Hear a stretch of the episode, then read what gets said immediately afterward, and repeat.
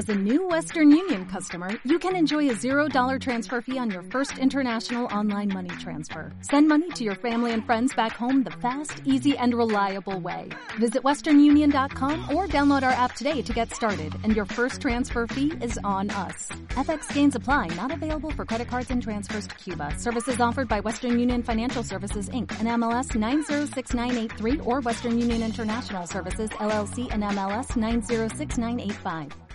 El Gabinete de Curiosidades del Dr. Plusvalías presenta.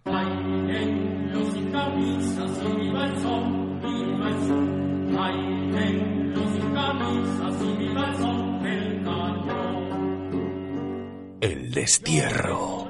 Una novela de Julio Camba adaptada para la radiodifusión por Carlos La Peña. En el capítulo anterior, Pese a su acuerdo con el jefe militar, Camba y Basterra dieron impulso a la huelga de frigoríficos en Campana. ¡Viva la huelga! Una huelga que amenaza con extenderse por todo el país. Gracias a su oratoria, Camba se convirtió en un héroe en Campana. Es un héroe. Cuando queráis entenderos con un fusil, delegad en otro fusil. ¡Delegad en otro fusil! De vuelta en Buenos Aires, Camba, Basterra y Orsini participan en un mitin monstruo en recuerdo de los mártires de Chicago. Solo Basterra habló, pues fueron reclamados en Campana. Orsini reutilizó su discurso homenaje a los mártires de Chicago en un tranvía. Un orador no debe elegir su público ni debe ir mirando las orejas que le han de escuchar. Capítulo sexto. Aún sonaba en el tranvía los ecos del discurso de Orsini, sobre todo los de los aplausos. Los mártires de Chicago estaban más vivos que nunca en aquel tranvía de Buenos Aires. La jornada de ocho horas estaba próxima en el pensamiento de los viajeros del tranvía. George Engel, Adolf Fischer, Albert Parson, August Spies y Louis Lin estarían orgullosos de nosotros. No puedo quejarme, amigo Camba. Ha tenido un éxito que ya lo quisiera usted en Campana. Afortunadamente, en Campana no pudimos hablar en público. El jefe militar de la ciudad se apresuró en venir a vernos.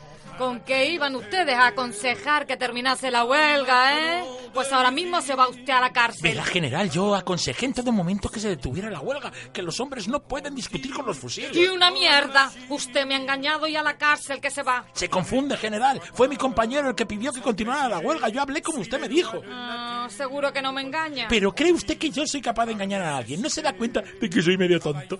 A mí también me engañó mi compañero. Por eso ahora vengo sin él. Lancé todas las culpas sobre Basterra, que estaba a salvo de todo peligro en Buenos Aires, y conseguí suavizar un poco a aquel hombre irascible. Me dejó en libertad, pero de ninguna manera quiso autorizar el mitin. Ah, perdonen ustedes, bastante hago que no los mando a la cárcel, pero de ninguna manera voy a autorizar el mitin. No, hombre, autorícenos, no. Soy buena persona, pero estoy muy escamado. ¿Pero qué dice ese besugo? Dice que está muy escamado. Necesitamos que llevéis nuestro mensaje a la sociedad de estribadores de Buenos Aires. Pues claro que no pondremos en huelga en solidaridad con los compañeros de campana. Es, inace- es inaceptable que los milicos hagan desquiroles y disparen a los compañeros. Luego, y poco a poco, fueron declarándose en huelga otra porción de gremios adscritos todos a la Federación Obrera. Se ha declarado en huelga la sociedad de cocheros. Pero si esta noche hay fiesta, hay corso en ¡Ay, Corso en Palermo. Palermo! Pues sin cochero no hay carnaval. Ya verá la que se va a montar. Se va a montar una buena. Basterra y yo nos fuimos a Palermo. Tomamos el aperitivo en el pabellón de los lagos y luego nos pusimos a dar un paseo por la gran avenida en donde iba a ser la batalla de flores. Algunos obreros estaban ultimando los preparativos de la fiesta. No se molesten ustedes, no va a haber corso. Pero cómo no va a haber corso si hoy es el día del corso. Lo que es esta noche, se van a aburrir de lo lindo. Aquella noche, en efecto, no hubo corso. Hoy no hay corso y mañana por la noche hay reunión de los delegados de todas las sociedades obreras en el Teatro Iris, en La Boca. De ahí tiene que salir la huelga general. huelga general.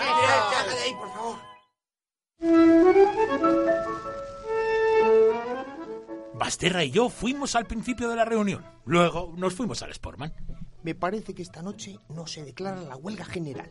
Parece que estos hombres no se van a poner de acuerdo. Basterra, Camba. ¿Qué? ¿Hay huelga general? Por ahora no se sabe nada. Vuelva usted por aquí dentro de un par de horas. Era un amigo de la prensa, se marchó, pero algo se iluminó en los ojos de Basterra antes de que comenzáramos a pintar los monos que espantarían a los burgueses del Sportman. Camba, ¿quiere usted que hagamos la huelga general? ¿La huelga general? Sí, hombre, aquí mismo hacemos una orden del día y se la damos a la prensa. Mañana salen los periódicos y los obreros no tendrán más remedio que ir a la huelga. ¡Qué bueno! Entonces, ¿qué? ¿Hay huelga general? General e indefinida. Aquí tienes el orden del día. Muchas gracias. Fue aquella una broma que los burgueses de Buenos Aires no nos perdonarán jamás.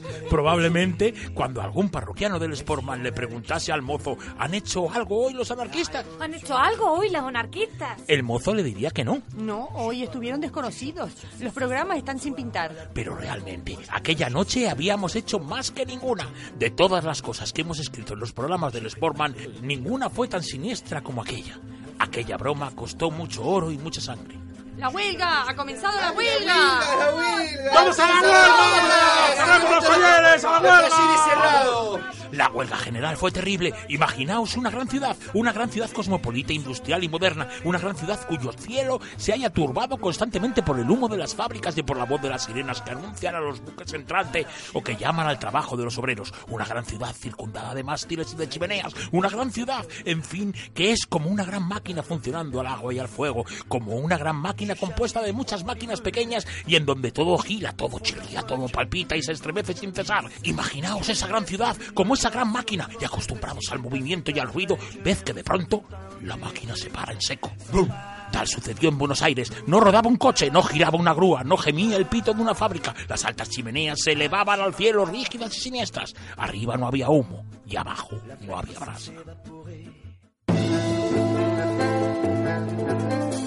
Esto se está poniendo muy serio. Compañeras tejedoras, ahí abajo en la siguiente calle hay una fábrica en la que los obreros están trabajando.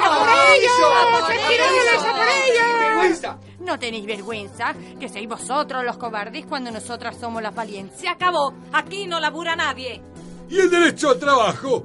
¿Qué me decís del derecho al trabajo? Derecho al trabajo, derecho al trabajo. En día de huelga, tu cuento Los huelguistas mataron e hirieron a una porción de esquiroles. Muchos policías fueron también muertos y heridos. En el puerto, un oficial mandó a los soldados que disparasen sobre un grupo de propagandistas de la huelga. Y los soldados se negaron a disparar. Indudablemente, aquello era en serio. Campa, necesitamos más manifiestos. Yo me dedicaba a escribir manifiestos. Aquellos manifiestos tenían por objeto enardecer el espíritu de la multitud. Y yo mismo iba adquiriendo cierto ardor bélico a medida que los escribía. Seguramente no faltarán amigos que me desprecien al saber que yo he cultivado ese género de literatura. Sin embargo, cada una de aquellas páginas que se imprimían en hojas sueltas y se fijaban clandestinamente en las paredes de los edificios tenía más emoción y más intensidad que muchas cosas que he escrito después con arreglo a otros tratados de estética.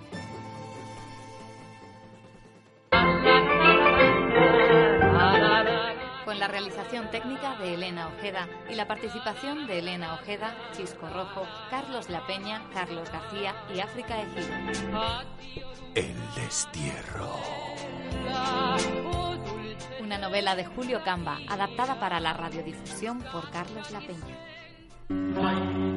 En el próximo capítulo, ¿Será esta la revolución social que sin prisa esperaban los anarquistas de Casa Orsini? ¿Descubrirá la prensa que fue ella misma la convocante de la huelga general? ¿Estarán contratados legalmente los esquiroles rompehuelgas o les habrán obligado a hacerse falsos autónomos? ¿Seguirán los anarquistas disfrutando de su espíritu alegre, aventurero, generoso y cosmopolita durante la huelga? ¿Aprovechará el espantapájaros milanés los disturbios para recuperar la americana que le quitó a Pazzerini? Todo esto y mucho más en el próximo capítulo de el destierro.